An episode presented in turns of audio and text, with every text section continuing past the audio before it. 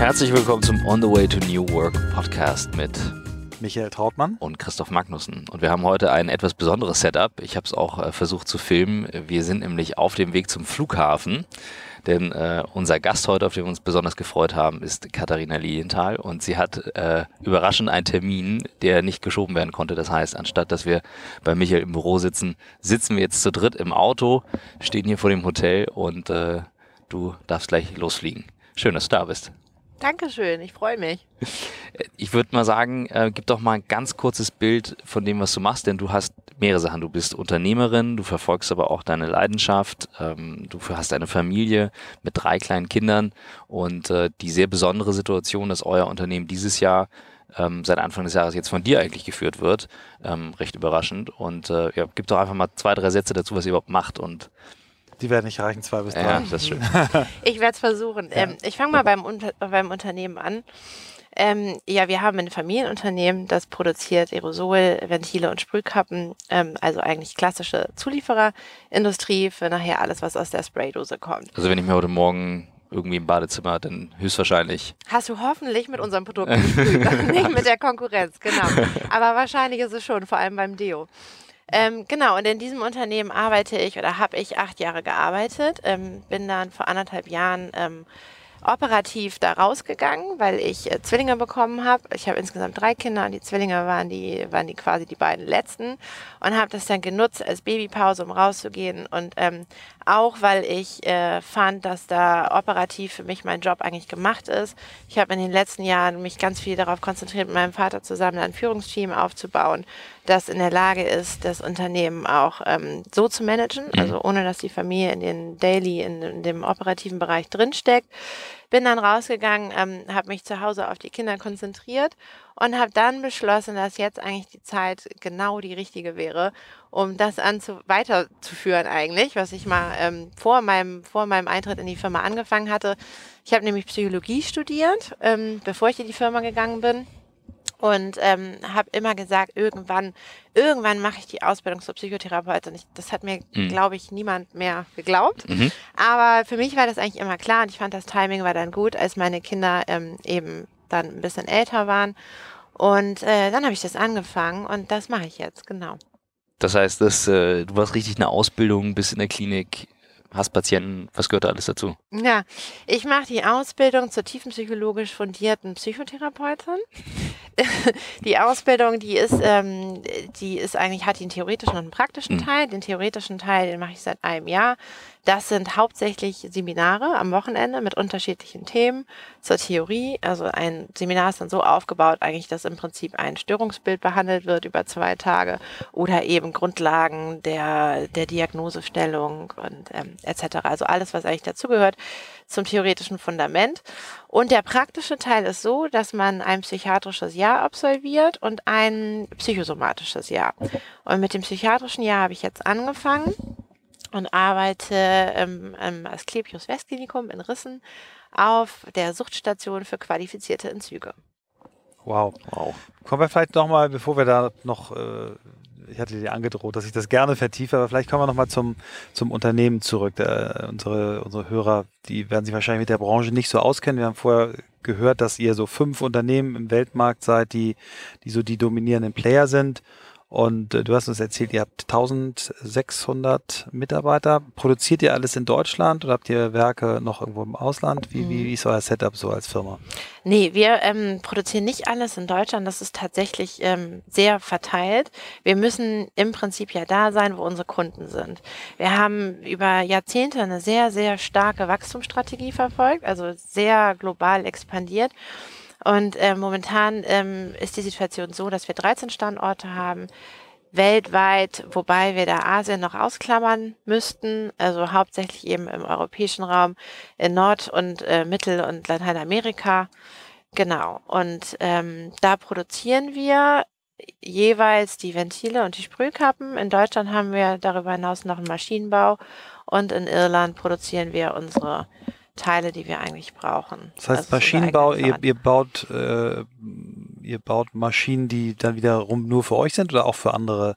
Ja, äh, da, da feilen wir gerade so ein bisschen dran. Mhm. Also angefangen hat es damit, dass wir ja die Maschinen selber warten und bauen wollten, die wir brauchen für unsere Basic Production im Prinzip. Und äh, da ja dann unsere Produktion und, und das, was wir eigentlich herstellen, ähm, immer spezifischer wurde, immer weiterentwickelt wurde. Also wir haben auch eine sehr, sehr starke Innovationsstrategie. Innovation und Wachstum, würde ich sagen, waren eigentlich die beiden Elemente, die uns jetzt dahin gebracht haben, wo wir sind äh, wurde das natürlich auch immer komplexer. Und wie das so ist, wenn man technisch ähm, sehr affin ist und eben auch ähm, gerne an neuen Sachen arbeitet, die man weiter ausbauen und entwickeln will, dann gehören ja im Prinzip die Werkzeuge und Maschinen dazu und da möchte man auch immer besser werden und dann wächst es so mit und das kriegen dann irgendwann auch andere mit, also auch Kunden, die dann ähm, eben auch ganz gerne mal mhm. das eine oder andere von uns abnehmen, die Werkzeuge. Teilweise haben wir sogar Konkurrenten, die auf unseren Werkzeugen äh, produzieren. Das ist natürlich, dann passiert das natürlich zu Sonderkonditionen und ähm, das Unternehmen, also unser Maschinenbauunternehmen ist jetzt schon in so einer Phase, wo man überlegen kann, was macht man damit. Ne? Also behält man die wirklich nur für uns oder kann man das weiter ausbauen? Ich glaube, das kann man schon. Muss man aber ein Modell finden, weil die natürlich teilweise auch einfach schon sehr ausgelastet sind mit dem, was wir so von ihnen abnehmen müssen. Ne? Und das muss natürlich Priorität haben. Mhm. Wie kommt das mit dem, du hast ja einen ganz anderen Hintergrund als das, was du jetzt im, im Firmenalltag ja noch teilweise erlebst. Und ähm, das hat ja viel zu tun mit, du hast es ja ein bisschen erzählt, Führungsteam aufbauen. Ähm, dein Mann ist auch mit in der Firma involviert. Den habe ich eigentlich ganze Zeiten immer nur am Flughafen gesehen. Das wird mir jetzt klarer. Äh, Südamerika, Nordamerika, der ist wahrscheinlich immer hin und her geflitzt. Ähm, wie, wie habt ihr da das Team aufgebaut? Wie viel Präsenz? Wer ist der Treiber auch, auch ja, was so Innovationen betrifft? Ja, das hat, äh, das ist auch komplex. Das hat sich eigentlich, es hat sich vieles so ergeben. Und ich muss dazu vielleicht noch sagen, ich habe Psychologie studiert. Ja, ähm, das hat mir sicherlich auch, auch viel genützt bei, bei Themen wie Change Management, ähm, ähm, Prozesse, äh, überhaupt zu gucken, was, wen brauchen wir eigentlich, auf welchen Positionen, welche Position brauchen wir überhaupt und wie sollen die miteinander zusammenarbeiten, bevor wir uns dann auf die Suche nach den richtigen Leuten dafür machen. Ähm, ich habe aber auch noch ein MBA in St. Gallen gemacht, das vergesse ich immer gerne. Aber ohne den hätte ich es auch nicht geschafft. Also ich äh, brauchte schon auch nochmal die, die betriebswirtschaftlichen Grundlagen und der, der Uni St. Gallen habe ich da auch viel zu verdanken, obwohl das eine echt anstrengende Zeit war, das irgendwie so parallel zu, zu, zu wuppen. Aber ähm, da habe ich eben auch extrem viel gelernt. Mhm. Und ähm, angefangen hat das Ganze eigentlich, wir sind, würde ich sagen, ein sehr klassisches Familienunternehmen ähm, sehr äh, von, von der ganzen Art her, wie die Firma äh, sich entwickelt hat, auch, auch sehr klassisch ähm, Familienunternehmen deutscher Mittelstand. Ähm, mein Vater, der das Unternehmen groß gemacht hat, der hat es ähm, auch sehr eigenständig groß gemacht. Und ähm, er hatte eben immer sehr stark diese Perspektive auf Wachstum, aber eben vor allem extern, also auf den Markt bezogen. Äh, weniger darauf, dass das Unternehmen ja auch im Kern wachsen muss, mitwachsen muss. Das war also eben einfach. Strukturelle Dinge, Holding, Strukturen, Servicefunktionen. Gab es gar nicht. Mhm. Also mhm. als ich vor acht Jahren in die Firma eingestiegen bin, gab es eben auch schon, ich glaube, elf Standorte hatten wir damals. Ähm, die Firma war auch schon relativ groß. Ähm, äh, vom Umsatz her zumindest. Wir haben damals aber wirklich alles, was die Firma erwirtschaftet hat, reinvestiert in das, in das weitere Wachstum. Mhm. Und ähm, es ist ganz schnell klar geworden, dass ähm, von der Führung her das Unternehmen eigentlich eine One-Man-Show war. Mein Vater war der CEO, ähm, der pendelte zwischen den verschiedenen Standorten, teilweise auch den Kunden und Lieferanten hin und her hatte seine, sein, sein Team, das aber nicht wirklich strukturiert war von Leuten, die eben auch schon Jahre, Jahrzehnte zusammen mit ihm gearbeitet haben, die natürlich dann auch sehr viel wussten, ja, weil wenn man etwas sehr viel, sehr selbst eigenständig aufbaut, dann steckt man ja auch sehr drin. Mit denen zusammen hat er das gemacht, aber so ein bisschen mehr, ich würde sagen, Management auf Zuruf, wie man das manchmal so schön liest. So wurde das wirklich gemacht und als ich nun in die, in die Firma kam, ja im Prinzip völlig, ähm, völlig ahnungslos, ähm, war ähm, die erste Frage, die ich stellte, wer denn nun eigentlich für mich zuständig sei, beziehungsweise äh, ob es ähm, denn vielleicht ein Organigramm gäbe, damit ich so ein mhm. bisschen einordnen könnte, wer jetzt was macht und an wen ich mich wie zu wenden habe, um, um auch keinen auf den Schlips zu treten. Ich war irgendwie so grob dem Marketing zugeteilt worden, das, das war mir klar. aber eben darüber hinaus auch nicht wirklich viel. Und ähm, Organigramm gab es natürlich nicht. Es gab auch ähm, erstmal jetzt gar nicht so ein Verständnis dafür, was das genau ist und wozu man sowas brauchen könnte. Und ähm, so kam ich dann zu meiner ersten Aufgabe. Ähm, und ähm, das haben wir dann, sage ich mal, auf den Bereich Entwicklung, Sales, Marketing konzentriert. Da ging es los. Was daran lag, dass wir zu der Zeit auch schon sehr viel Forschung und Entwicklung betrieben haben aber auch das, wie so vieles andere, eben nicht wirklich strukturiert, ähm, sondern wir hatten einfach geniale Typen, so, so Daniel Düsentrieb-Typen, die technisch unglaublich viel drauf hatten, die auch unglaublich viel Freude an der Innovation hatten. Und, und diese Individuen waren jetzt da eben verteilt an verschiedenen Standorten und machten eben so vor sich hin ähm, geniale Dinge.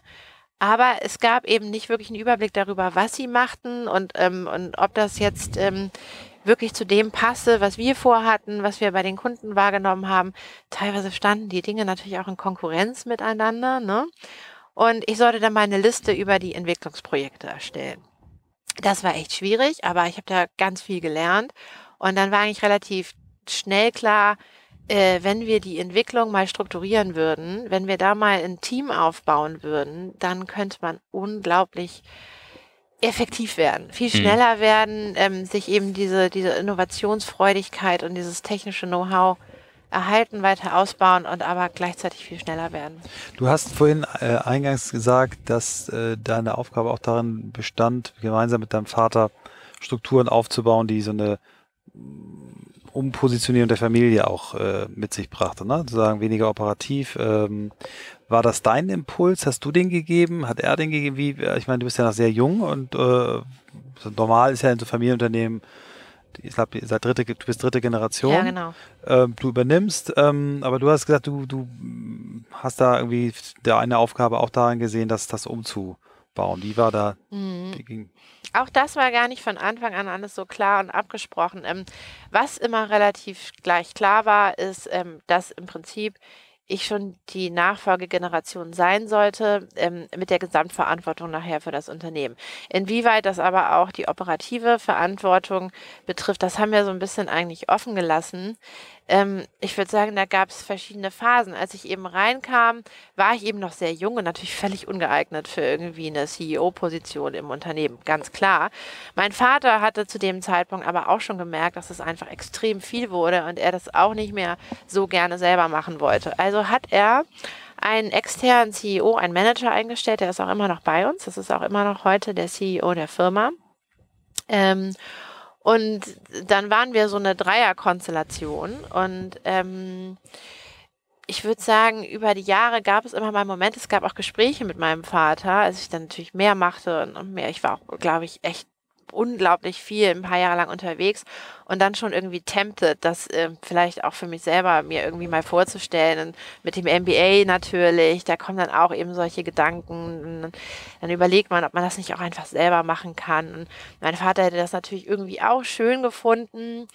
Ähm, aber dann kam eben auch das Thema Kinder.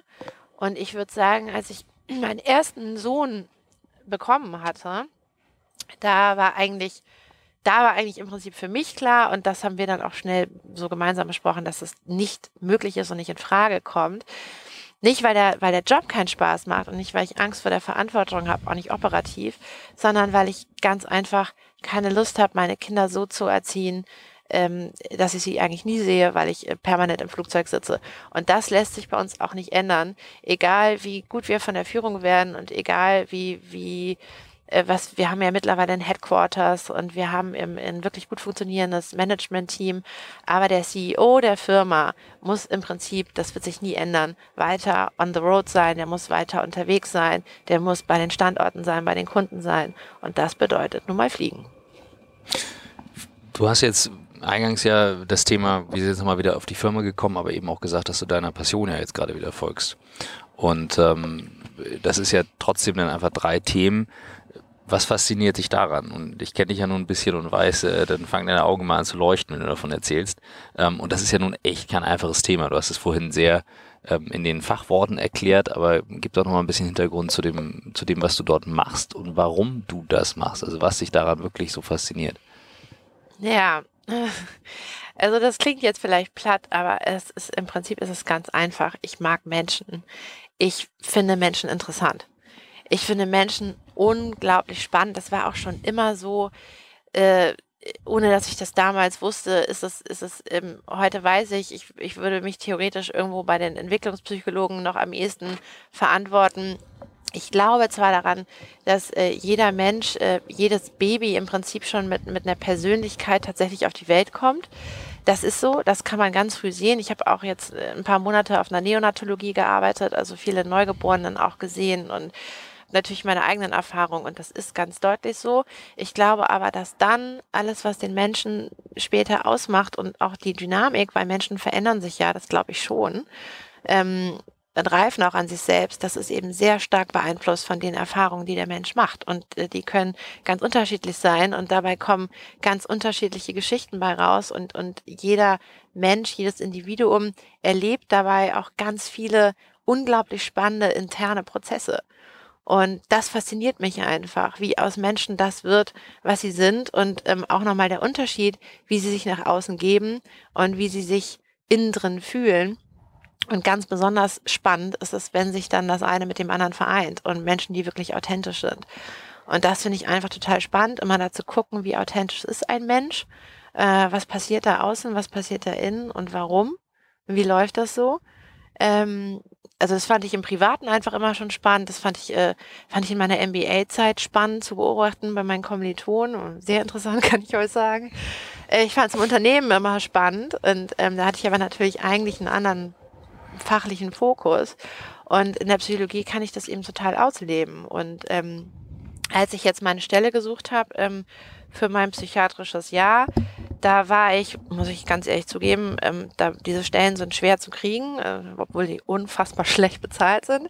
Ähm, und ich war dabei sehr stark getrieben von, von eben der Logistik auch, weil ich ja meine Familie habe, die ich natürlich möchte meine Kinder möglichst gerne viel weiter sehen. Äh, also war klar, ich nehme so eine 25-Stunden-Stelle habe ich einen Tag in der Woche immer noch für das Unternehmen, für Aufsichtsratssitzungen, für Kunden, für alles, was eben mal so anliegt und habe die Nachmittage aber für meine Kinder und äh, wollte dann eben möglichst kurzen Arbeitsweg haben. Und ähm, deswegen habe ich, äh, war relativ klar, dass es im Hamburger Westen, da gibt's jetzt nicht so viel. Da ist ähm, das Asklepios-Klinikum in der Psychiatrie und da muss man natürlich gucken, was haben die gerade so für Stellen, die überhaupt zu besetzen sind. dann gab es eben eine ähm, eine Stelle auf der, auf der Suchtstation. Und ich muss sagen, für mich selber ist es gerade super spannend, weil ähm, ich weiß nicht, ob euch das so klar ist, wahrscheinlich nicht, muss auch nicht. Aber die Sucht oder Suchtpatienten haben in der Psychiatrie, äh, besonders unter den Psychoanalytikern, und da sehe ich mich ja vom Herzen, Tiefenpsychologie, Psychoanalyse, einen unglaublich schlechten Ruf das ist so ein bisschen, das, das ähm, wird von der, von der Psychiatrie so ein bisschen behandelt wie das äh, stiefmütterliche Kind. Mhm. hat niemand so richtig so Lust. Die gelten als sehr manipulativ, sehr mühsam, kognitiv teilweise eben auch eingeschränkt, schlecht motiviert, ähm, also schwierig, um mit denen zu arbeiten. Und da haben viele Leute keine Lust zu. Und es ist eben so gar nicht elitär. Mhm. Ja, und ähm, ich muss sagen, ich bin lange Jahre, gerade was auch ähm, das Akademische angeht, sehr elitär unterwegs gewesen. Es musste immer das Beste sein, es musste St. Gallen sein, es musste die höchste Punktzahl im GMAT sein, es mussten die besten Noten sein, ich musste unter den besten fünf ähm, des Rankings in St. Gallen sein. Also wirklich sehr elitär. Und das war ja nun gar nicht elitär. Mhm. Ja, dann habe ich natürlich auch kurz, muss ich da echt, äh, ich habe Bauchschmerzen bei gehabt und, und jetzt die Suchtpatienten. Ähm, und bin dann, habe mich ein bisschen beschäftigt mit den alten, wenigen psychoanalytischen Theorien, die es über Sucht gibt. Und bin dann darauf gestoßen, das fand ich sehr interessant, dass ähm, schon die, die, die ganz alten psychoanalytischen Theorien eigentlich sagen, äh, die Sucht, ähm, der Alkoholismus im Speziellen, aber die Sucht ist eigentlich immer ähm, als Symptom zu betrachten eines psychiatrischen Störungsbildes, das schon vorher bestanden hat, äh, aber nicht behandelt wurde, entweder weil es nicht erkannt wurde oder weil da kein Behandlungsauftrag da war. Und dann bildet sich eine Suchterkrankung aus. Das fand ich spannend äh, bin dann so ein bisschen da mit Bauchschmerzen, aber auch mit diesem, mit diesem Hintergrund ähm, dahin gegangen.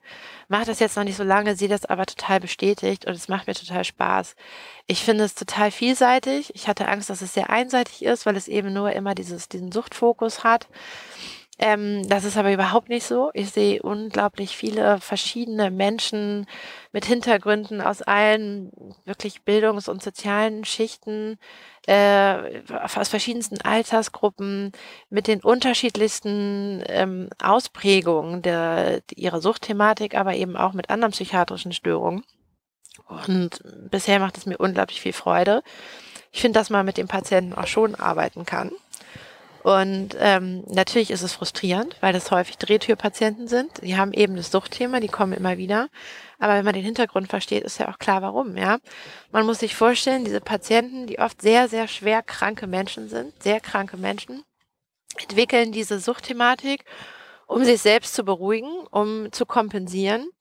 Und äh, dann kommen sie zu uns, werden, werden entzogen. Ähm, und was poppt dann wieder auf? Das Natürlich das, was vorher da war. Ja. Mhm. Und habt ihr die Chance, äh, habt ihr die Chance, äh, dann daran zu arbeiten oder ist das Gesundheitssystem nicht eigentlich so in Deutschland, dass das auf Drehtür hinausläuft? Ja, da sind wir dann bei der Frustration.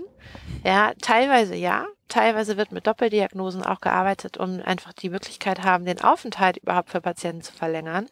Weil für qualifizierte Entzüge ist es einfach von den Krankenkassen so gesteuert, es gibt 21 Tage, wenn man zum ersten Mal kommt oder wenn man zwölf Monate lang nicht mehr da war und ansonsten sind es zehn Tage. Das ist sehr wenig Zeit. Hm. Ja, das ist ein qualifizierter Entzug. Da geht es natürlich um den körperlichen Entzug und dann geht es darum, den Patienten ein Suchthilfesystem zu vermitteln. Äh, ich habe ja anfangs schon erzählt, dass, ähm, dass ähm, der Ruf von Suchtpatienten jetzt im therapeutischen und psychiatrischen Bereich nicht der beste ist ich glaube, das hat auch viel damit zu tun, warum es überhaupt so ein, so ein sehr, ja, sehr professionelles und das muss man sagen, sehr gutes Netzwerk an, an, an Suchtberatung und Suchthilfesystemen gibt, weil es nämlich keine ambulanten hm. Therapeuten hm. gibt. Ja, also es ist sehr schwierig für einen Patienten, der bei uns geht, ähm, einen ambulanten Therapeuten zu bekommen. Und es ist natürlich großartig, dass es dieses äh, un unglaublich differenzierte und vielfältige Angebot von, von Suchthilfestellen gibt, auch ambulant. Aber das löst ja das Problem nicht, wenn hinter der Sucht eine andere psychiatrische Störung liegt. Ja. ja. Und da ist es tatsächlich, finde ich, sehr schwierig. Da werde ich jetzt sicherlich im Laufe des Jahres noch mehr lernen und erfahren.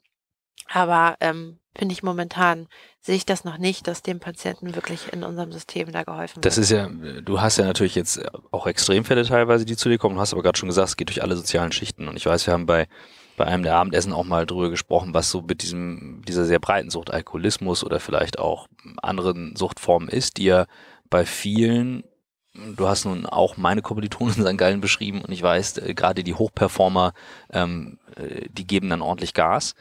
Sind das schon Suchtbilder, ohne dass die Leute dann sagen, nö, ist, ist eigentlich easy, gehört, ist sozial akzeptiert. Also ich weiß, wenn man mal eine Woche nichts trinken will äh, oder einen Monat, dann ist das schon sehr, sehr schwer das ist ja noch die Vorstufe, aber was ist da so deine Erfahrung?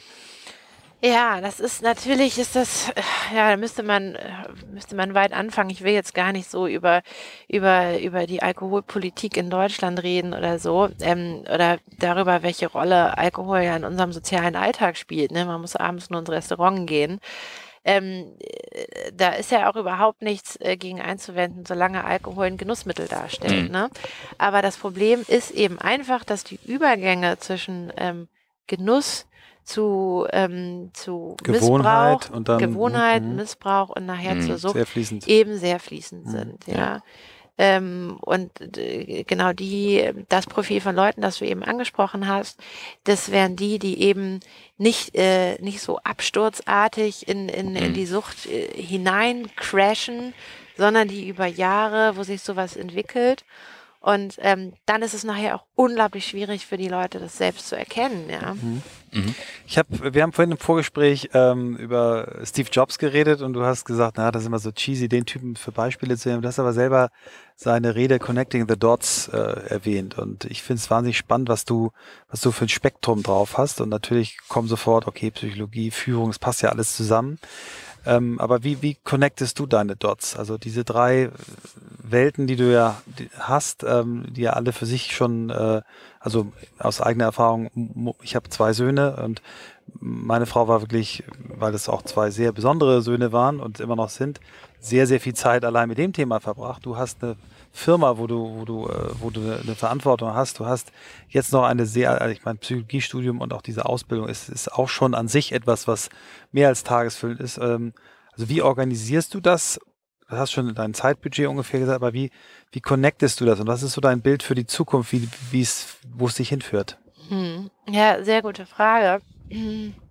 Also wenn ich da mit dem Zeitmanagement anfange im Alltag, würde ich sagen, es klingt jetzt vielleicht verrückt. Ähm, man redet ja immer viel darüber, dass man auch Zeit für sich haben muss. Das glaube ich auch. Ähm, äh, Zeit, um halt irgendwie das zu machen, was einem selber Spaß macht. Also, ob wir das jetzt Freizeit nennen wollen oder wie auch immer. Äh, die, ich sehe meine Ausbildung zur, zur Psychotherapeutin als genau das, nämlich als mein Hobby oder meine Freizeit, als das, was ich für mich tue. Ähm, und darüber hinaus ähm, haben natürlich meine Kinder und die Firma Priorität.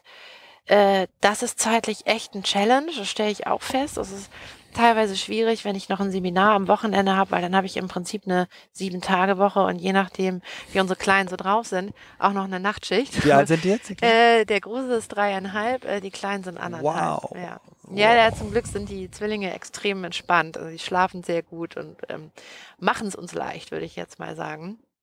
Ähm, aber es ist äh, so, dass ich da ziemlich äh, rigide bin mit, ähm, was passiert dann noch an den Nachmittagen und abends, nämlich gar nichts, beziehungsweise sehr viel. Aber was auch immer passiert ist, müssen die Kinder dabei sein.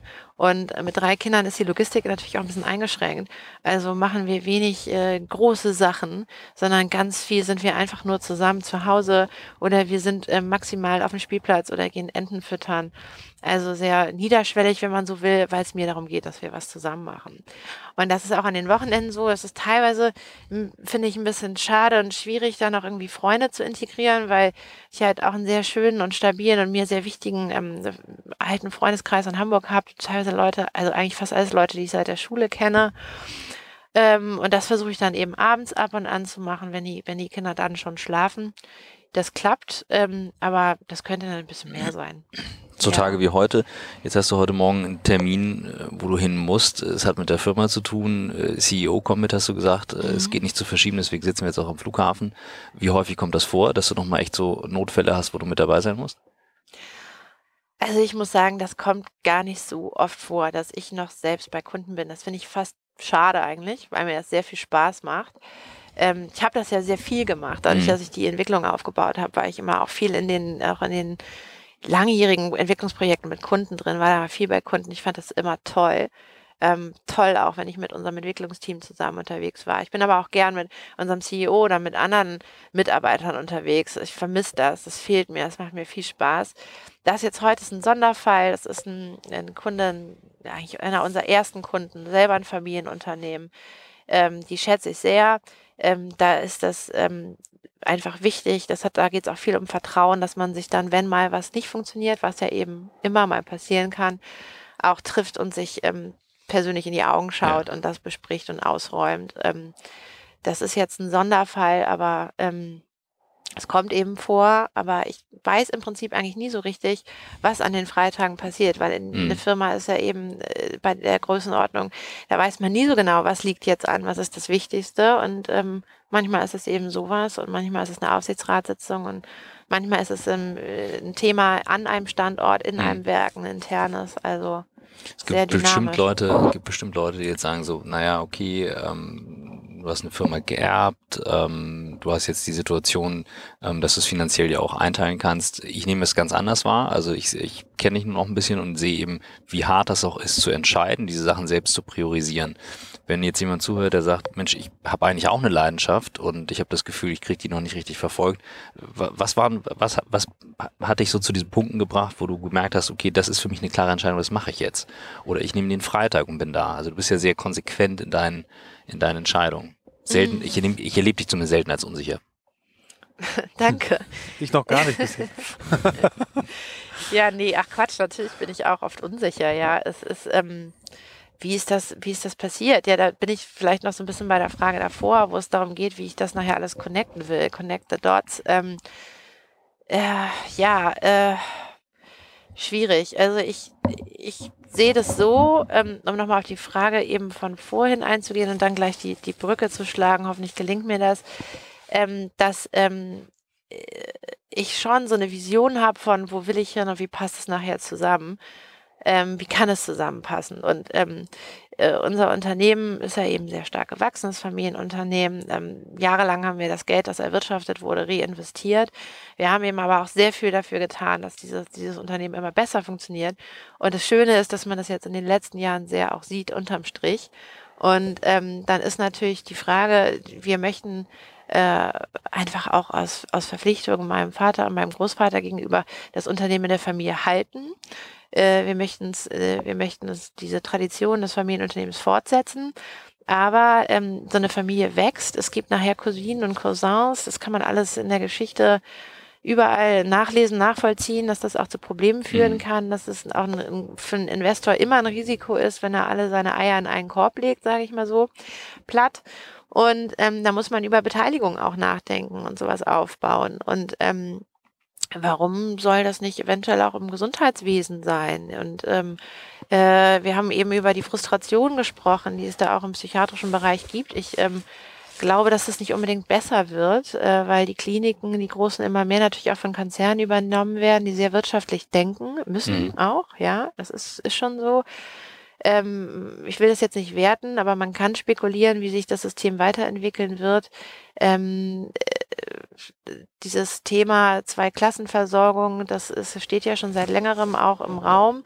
Ich denke, dass sich das auch im psychiatrischen Bereich so entwickeln wird, ähm, dass da auch immer mehr private Kliniken oder auch psycho, psychiatrische, psychotherapeutische Gesundheitszentren ähm, ergeben werden. Da kann man überlegen, ob man dabei mitmacht oder nicht. Ich bin in in Hamburg auch mit einigen Ärzten ganz gut vernetzt. Unser Traumthema ist eigentlich immer so mal Neonatologie, ähm, äh, Geburtsvorsorge, Risikoschwangerschaften. Dazu gibt's auch noch nichts. Ne? Also so ein richtiges Zentrum, das eben auch diesen psychiatrischen Bereich abdeckt. Da hängt ja auch ganz viel mit dran. Dann das Unternehmen im Hintergrund. Ähm, ja, das mag ein Weg sein, wie man das mhm. nachher alles verbinden kann. Es kann auch was anderes dabei rauskommen. Aber es ist was, was ich schon, was ich schon für eine Möglichkeit halte. Wir beschäftigen uns ja auch damit, oder wir versuchen mit unseren Gästen herauszufinden, wie sich Arbeit ändert. Jetzt hast du, äh, blickst ja auch schon auf, auf eine längere Zeit im eigenen Unternehmen hin und mit den Insights, die du und auch den Methoden und Tools und der Beobachtungsgabe, die du als äh, Psychologin hast, ähm, da schlummert ja auch ein Potenzial. Ne? Also auch das Thema Sucht. Also wir, wir, wir sehen junge Leute und auch ältere Leute, die sich, äh, Sucht hat ja auch was mit Flucht zu tun, in digitale Dinge versteigern, süchtig werden. Wir sehen Probleme mit der Flut der Kanäle, die die Menschen haben, die nicht mehr nicht mehr klar damit kommen. Wir sehen ähm, Burnouts. Also das heißt, in, in dem einen Feld, in, in dem du bist, wird ja das psychologische Thema auch immer wichtiger. Ne? Du hast es im Moment sehr, sehr separat, ähm, aber glaubst du nicht auch, dass das, also für mich klingt das so wie die, wie der wunderbarste Match. Du hast eine Familienunternehmen, äh, in einer Zeit, wo sich Arbeit so stark verändert wie wahrscheinlich seit 100 Jahren nicht. Ähm, und dann dieses psychologische Talent. Also für mich schreit das geradezu danach, dass du es auch da einbringst.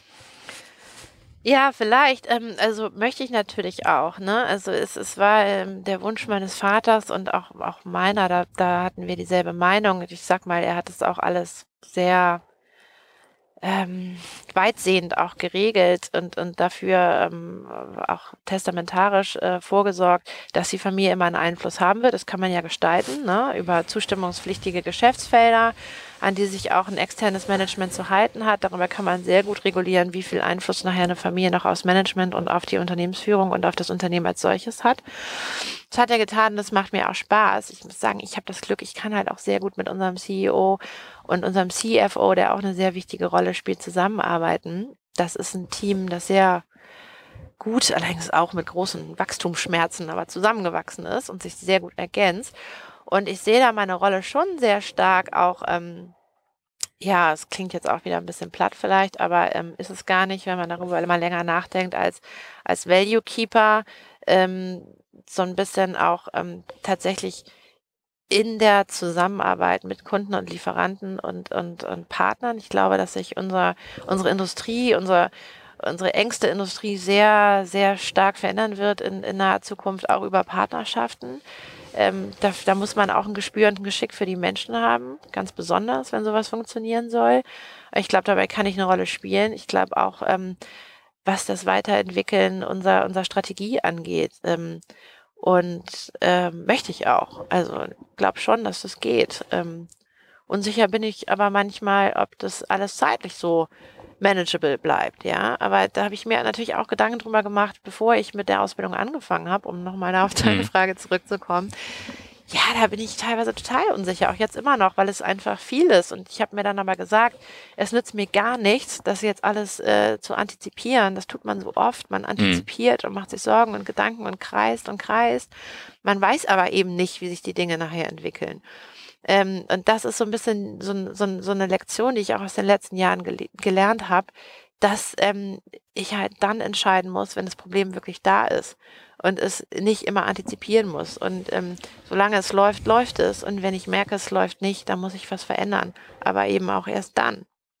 Wie ist, äh, das klingt wirklich ähm, aufregend, weil es ist, äh, sag mal, auch wieder Klischee, aber du, äh, wir sind immer noch in einer Zeit, wo Frauen im Management noch nicht äh, einen Anteil haben, wie ihr Intellekt und ihre Ausbildung äh, es eigentlich erwarten ließen. Und du bist jetzt in der Generation von, von Frauen, die, die sich dann sogar traut zu sagen, ich habe eine Verantwortung fürs Familienunternehmen, ich habe drei Kinder und trotzdem habe ich noch so eine Leidenschaft, die in mir ist, dass ich sie auch mache. Das ist wirklich absolut vorbildlich. Habe ich so in, in der Form auch noch nie gesehen und gehört. Aber wie, wie, wie, wie geht, wie geht, du hast gesagt, manageable. Wie, wie macht ihr das als Paar? Also was, was hat dein mhm. Mann für eine Rolle? Du hast gesagt, er arbeitet, er ist auch im Unternehmen, auch in der Geschäftsführung oder, oder äh, Führungsposition.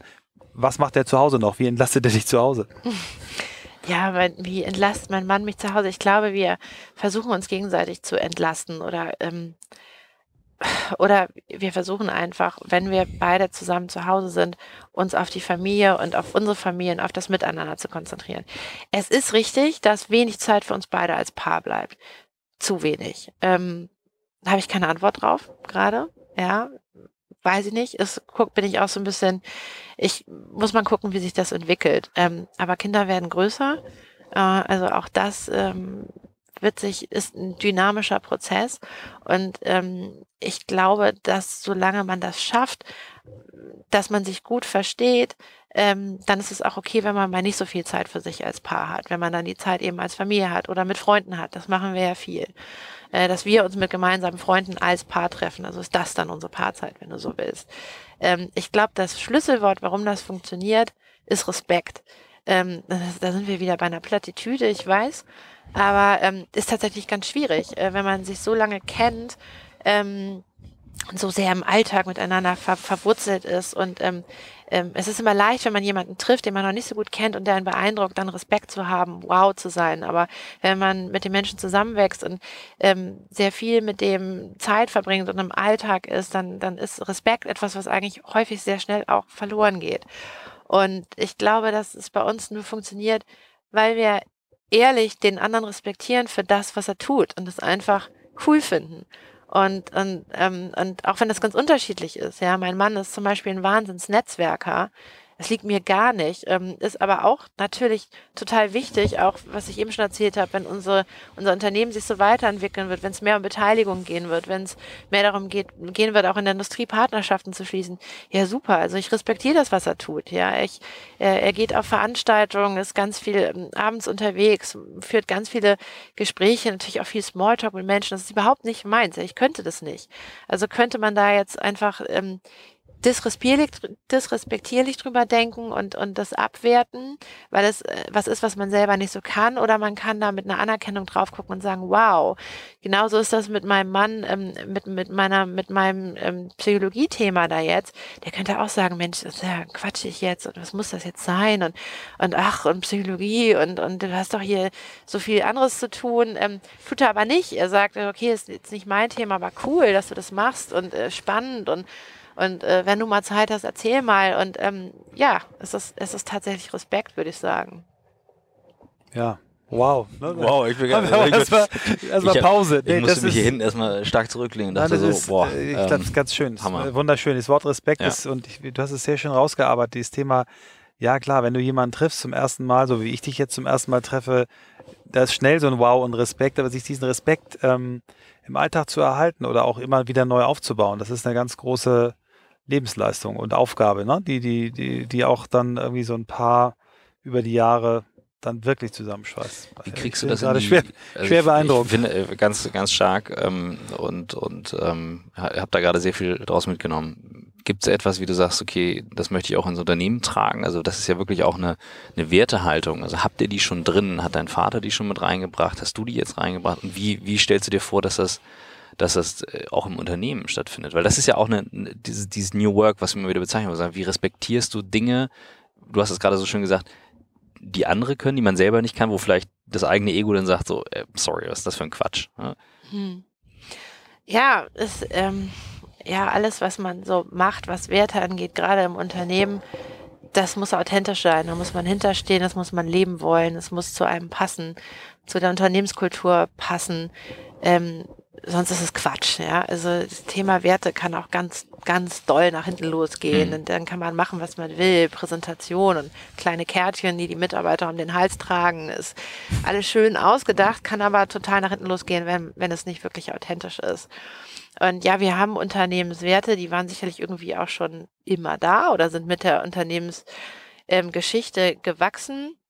Ähm, Habe ich aber tatsächlich vor ein paar Jahren äh, mit meinem Vater auf der einen Seite und mit unserem damals noch im, im Entstehen begriffenen Führungsteam rausgearbeitet. Und äh, wenn ich jetzt erzähle, was die sind, dann klingt das erstmal auch wieder profan.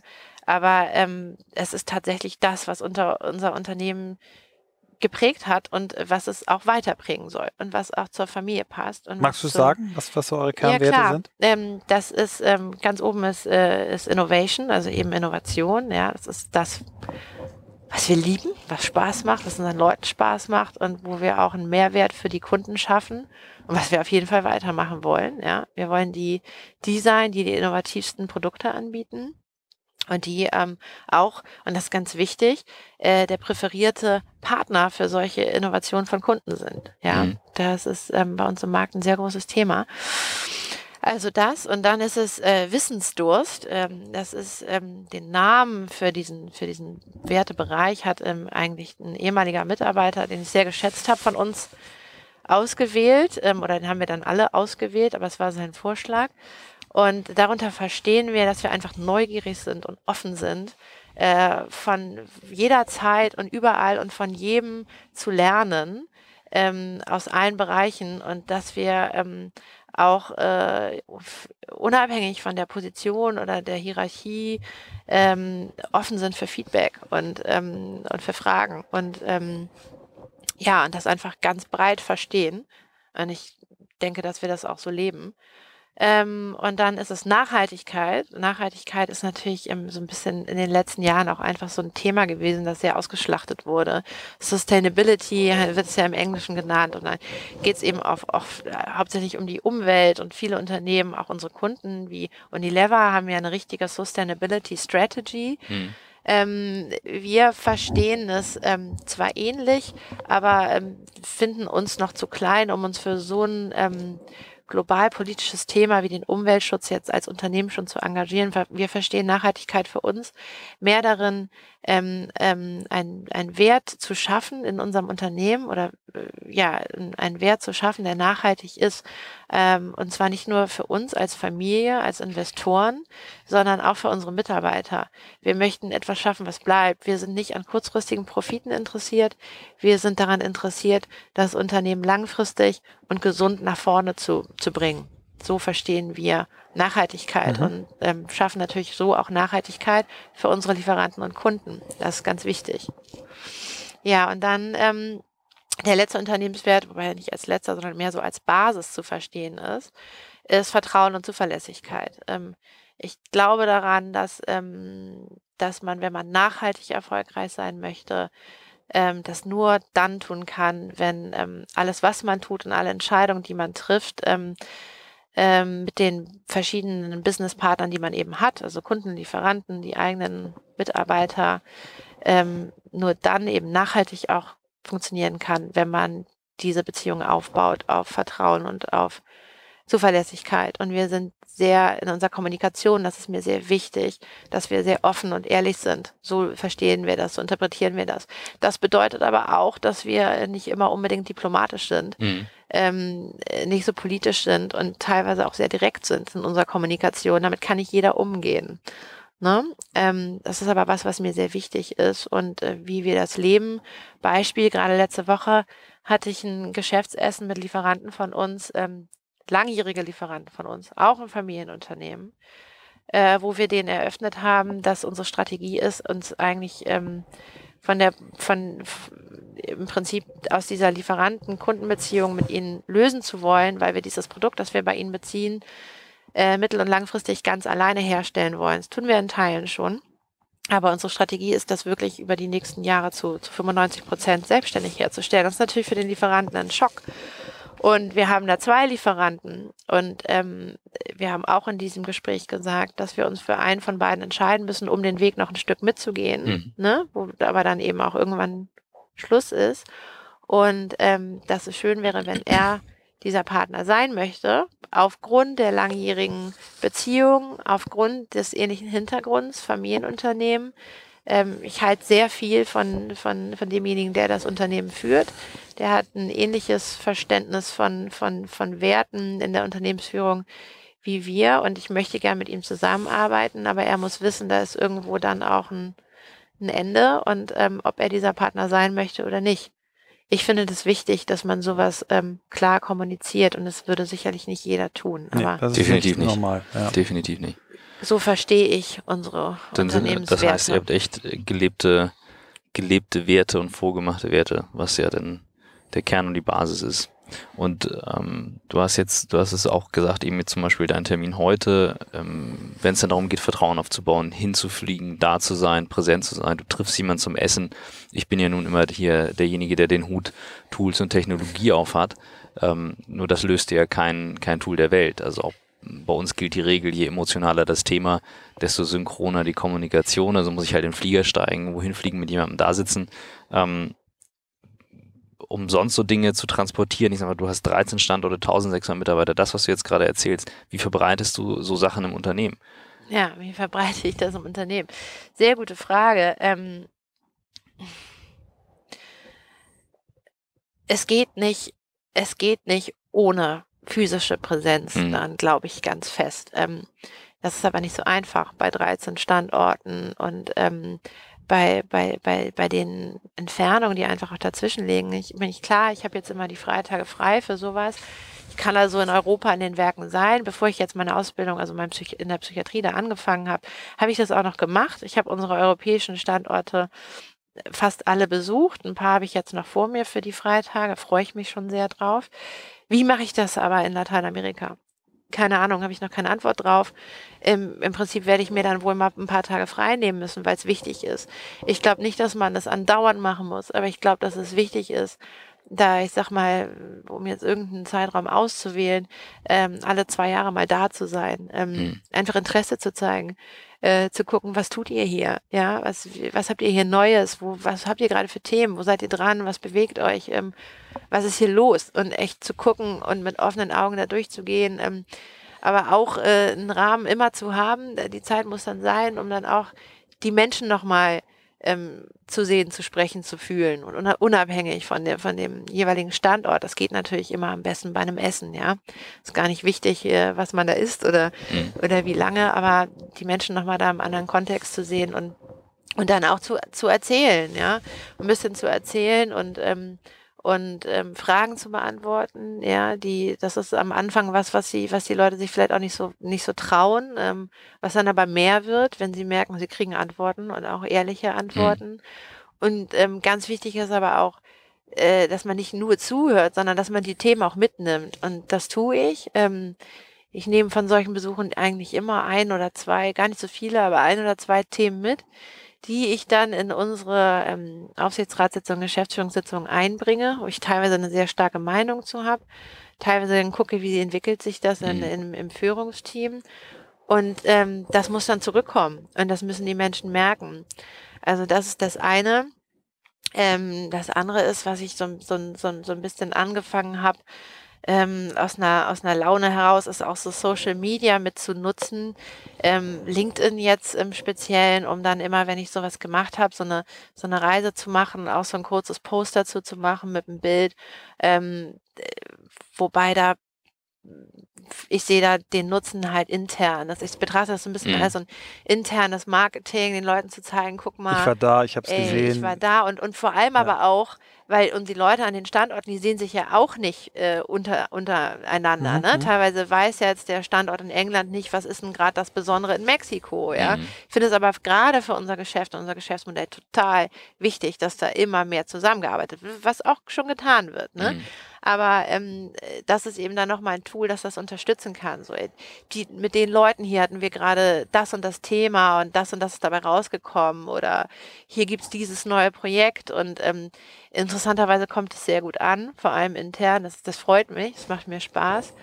Und ja, unterm Strich ähm, wäre ich ähm, einfach, ich wäre total stolz, wenn bei, bei einigen unserer Mitarbeitern irgendwie das Gefühl entstehen würde über die nächsten Jahre, dass ich da so ein bisschen der Spirit bin des Unternehmens, mhm. der, der die Familie repräsentiert und der ihnen das Gefühl gibt, dass das, was sie tut, tun, einen Sinn hat, ja, und nicht nur einen, einen, einen kurzfristigen Sinn, ich mache hier meinen 9-to-5-Job, sondern ähm, in, in nachhaltigen Sinn, der darüber hinausgeht. Ähm, also hier, hier für mich warst du jetzt heute Morgen schon der Spirit in meiner, in meiner Woche. Ich habe so einige Themen mitgenommen. Wir haben noch mal, ich würde noch mal gerne auf, auf, auf den Blick nach vorne. Jetzt hast du drei kleine Kinder. Und wir leben in einer Zeit, wir, wir haben jetzt, ähm, also wenn wir das äh, ausstrahlen, äh, beziehungsweise on air geben, dann ist äh, eine neue Regierung hier in diesem Land. Ähm, und wir, wir, wir haben wirklich ungewöhnlich aufgewühlte Zeiten.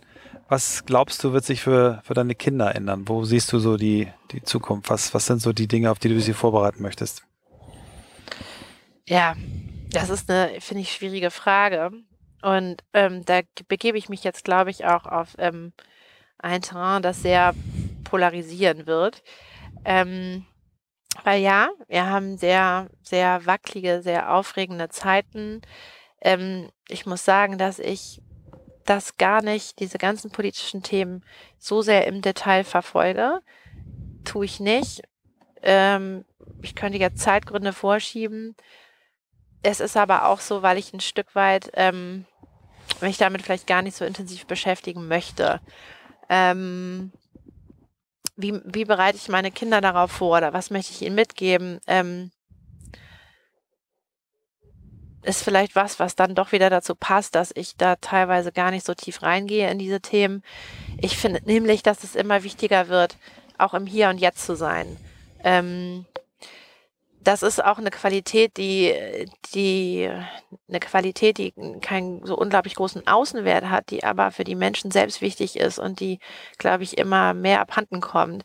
Äh, du hast das vorhin angesprochen mit den, mit den Handys und den, und dass man immer eigentlich irgendwo anders ist und ähm, das immer mehr wird. Und ich glaube, dass das ein Problem ist und dass das auch was damit zu tun hat, dass die Menschen vielleicht gar nicht so zufrieden mit dem sind, was sie eigentlich machen, weswegen sie dann immer irgendwo anders sind. Mhm. Und dann wird es so ein so ein sich selbst verstärkendes System. Und ähm, ja, und wenn man natürlich tief einsteigt in diese, in diese unglaublich, äh, ja, auch angsteinflößenden Themen, ähm, die, die geopolitisch da im Raum stehen, dann ist das was, was, ähm, äh, was das vielleicht ähm, noch schwieriger macht. Und ähm, das ist was, wofür manche Menschen die Kapazität haben, was ich bewundere. Ich habe die momentan nicht. Ähm, ich möchte, dass meine Kinder lernen, im, im Hier und Jetzt zu sein, bewusst zu sein und das zu machen, was sie interessiert. Und wenn sie darüber hinaus noch Kapazitäten entwickeln, sich mit äh, den Dingen zu beschäftigen, die auch im Hier und Jetzt passieren, aber die sie nicht so direkt betreffen, äh, sondern mehr indirekt, dann wäre ich sehr stolz. Ähm, ich finde, äh, so einiges kriege ich natürlich schon auch mit. Und ich finde, ich sehe da einen Trend, der sich gerade entwickelt, dass die Menschen ähm, sowohl gesellschaftlich als auch politisch sich sehr verschanzen, sich hinter ihre eigenen Grenzen zurückziehen. Das hat ganz viel mit Abgrenzung zu tun. Warum grenzen Menschen sich ab? Weil sie Angst haben und äh, weil sie überfordert sind von zu viel Außeneinflüssen, zu viel Außenreizen. Dann, dann bekommen Menschen das Gefühl, sie müssen sich abschanzen, sich zurückziehen. Das ist ähm, ein Trend, den ich nicht, nicht mit unterstützen möchte, auch nicht im, im Unternehmen, weil ich das für falsch halte. Ich glaube, wenn man ähm, im Hier und Jetzt ist und bei sich ist, dann ähm, hat man nicht so das Bedürfnis, sich von Außenreizen abzugrenzen. Äh, dann, dann möchte man eher Reize von außen vielleicht auch bewusst wahrnehmen. Und ähm, das ist in unserem Unternehmen auch total wichtig, dass man sich nicht hinter seinen eigenen Grenzen verschanzt, ja. Und dann nachher wieder, na, nachher womöglich noch so Themen wie Rassismus und ähm, ähm, und Abwertung irgendwie ähm, auftauchen, wie das ja teilweise politisch, jetzt geopolitisch schon auch wieder passiert. Und ähm, ich hoffe, dass meine Kinder lernen, dass das ähm, falsch ist und dass man, wenn man bei sich ist und äh, weiß, wer man ist, ähm, auch keine Angst davor haben muss, ähm, auf Menschen offen zuzugehen und sie nicht zu bewerten anhand irgendwelcher völlig ähm, unwichtigen ähm, Merkmale. Ähm, und das ist was, was ich Ihnen schon vorleben möchte. Ähm, ja, Das vielleicht sind, äh, beantwortet das die Frage, das aber ich gebe zu, hier schwimme Nein. ich. Ne? Nein, also ganz ehrlich, fand ich nicht ähm, wenn das Schwimmen ist, Ja. muss ich mal wissen, wie es ist, wenn du läufst oder fliegst. äh, Katharina, ganz wirklich großes Kino. Vielen, vielen Dank. Ja. Also, you made my day. Das war ein ganz, ganz toller Auftakt in diesen Tag. Ich wünsche dir heute ein gutes Meeting und auf deinem Weg, den ich wirklich sehr, sehr bewundere, ähm, ganz, ganz viel Glück, Erfüllung im Hier und Jetzt und viel Erfolg. Bevor wir losstarten, und ich gucke jetzt auch mal gerade auf die Uhr, es ist kurz vor acht, du musst gleich in der Tat los. Ähm, und ich glaube, wir sind schon ordentlich äh, fast über der Zeit. Eine Sache dürfen wir nicht vergessen, die werden wir sonst Ah. im Nachhinein immer gefragt, Michael. Don't, Stimmt. ja, Oh don't my run too goodness. fast. Ja. Deine fünf Bücher, von denen du sagst, das sind Must-Reads. Und Nummer eins muss wirklich ein Must-Must-Read sein. Must, must read. Ähm, must read schwierig. Egal wie schwer das Buch zu lesen ist. Also wenn du jetzt Darf sagst, auch psychologische Fachliteratur sein. Ich lese ja gerne und ich lese viel und ich habe vieles gelesen, was mich ähm, beeinflusst hat, was ich mitnehme. Must-Reads finde ich trotzdem immer schwierig, ähm, das sind weil ja sich das deine. verändert. Ne? Mhm. Also ich weiß, Was ich, sind sie jetzt gerade? was sind sie jetzt gerade? Was einfach immer oben auf der Liste bleibt, ähm, ist von Albert Camus der Fall. Tolles Buch, ähm, für mich auch ein sehr persönliches Buch. Ich habe das früh zum ersten Mal gelesen. Ich habe da viel mit meinem Vater darüber gesprochen. Das ist ja ein sehr existenzialistisches Buch. Und Albert Camus war ja auch ein sehr existenzialistisch denkender Mensch. Ähm, sehr spannend. Also ist ein Buch, aus dem man viel mitnehmen kann, ähm, wenn man sich darauf einlässt, denke ich, äh, was auch viel aussagt über, über die menschliche Natur über das Miteinander, ähm, Sinnsuche. Also ein sehr spannendes Buch, finde ich. Ist auch nicht, ist auch nicht so wahnsinnig schwer zu lesen, weil es nicht so ein dickes Buch ist. ja. Kann man also machen. Dann persönlich lese ich ja unglaublich gerne alles von ähm, Jasmina Reza. Ähm, Gerade hat sie Babylon rausgebracht. Ich weiß jetzt nicht, ob ich da sagen würde, das ist ein, das ist eine Buch ist das Must Read, aber ich finde, man sollte sich mit der Literatur von Jasmina Reza beschäftigen. Äh, warum? Weil es ähm, Unterhaltungswert hat. Ich finde, sie ist unheimlich komisch. Ähm, äh, was sie aber auch immer tut, ähm, äh, sie äh, sie hat da einen Punkt, ähm, über die menschliche Natur zu sprechen, der einfach ähm, zutrifft und der, der einfach beschreibt, wie äh, im Leben ganz normaler Menschen es zu Impulsdurchbrüchen kommt, die ähm, entweder unterdrückt werden oder eben auch nicht, die dann einen unglaublich großen Einfluss auf das Beziehungsgeflecht dieser Menschen haben können. Und ähm, äh, das ist, sie hat dann immer so einen Grundeffekt, den sie da drunter legt. Ähm, wer das Theaterstück Kunst gesehen hat, der weiß, wovon ich rede. Ja, unfassbar witzig. Da geht es um Freundschaft natürlich, aber hat auch was sehr, ähm, etwas, was einen sehr nachdenklich macht. So ähm, in, im Gott des Gemetzels, was sie auch geschrieben hat, das Mhm. ist auch verfilmt worden, haben ja viele gesehen. Ja. Da geht es dann mehr um, um Wut, ja, den Grundaffekt Wut äh, und, und wie der einen im Alltag völlig überrennen kann. Hm. Ähm, und in dem letzten Buch jetzt Babylon, ähm, finde ich, fand ich ähm, für sie sehr, ähm, ja, ungewöhnlich traurig, da geht es auch um Einsamkeit. Aber, aber das hat eben auch immer eine, einen Unterhaltungswert, das hat auch immer einen Humor, der, der ohne zu zynisch zu werden, doch ähm, ähm, eben diese Thematik immer so ein bisschen auch wieder auflockert. Also von der lese ich sehr gerne. Was ich jetzt äh, liegen habe, was ich unbedingt lesen möchte, weil ich einfach den Titel schon so unglaublich toll finde, ist ähm, Mittelstand ist eine Haltung von ähm, Karl Siebel. Das ist ein ganz ähm, ja, langjähriger eigentlich Wettbewerber von uns, äh, der aber eine unglaublich faszinierende Persönlichkeit ist. Ich hatte die Ehre, ihn persönlich kennenzulernen. Sehr inspirierender Mensch und das Buch möchte ich unbedingt lesen. Mittelstand ist eine Haltung und ähm, dann gibt es ähm, noch ein Kinderbuch. Da ich ja drei Kinder habe, lese ich ja auch Kinderbücher und ähm, da gibt es Dinge, die sich nie ändern und ähm, eins meiner absoluten Lieblingsbücher ist äh, Die Raupe Nimmersatt. Das werden mm, viele kennen. Ja. ja. ich mag die Message, die da drin steckt, ja, äh, äh, dass nämlich ähm, alles sich in einem Transformationsprozess befindet und dass man die, die Erfahrung oder das, was man eben aufnimmt, ja, dass mm. man was man sich in, in sich hineinfrisst oder eben dann auch verarbeitet, dass das ähm, einen verändern kann und ähm, äh, auf verschiedene Arten und Weisen, ja. Und ähm, dass da, wenn man Glück hat, kann dabei was ganz Tolles rauskommen. Sehr, sehr schön. Vielen Dank für den schönen Abschluss. Ja, ich danke euch, hat echt Spaß gemacht. Und ähm, ja, wünsche euch viel Erfolg weiterhin mit der Podcast-Reihe. Safe Trip. Guten Flug.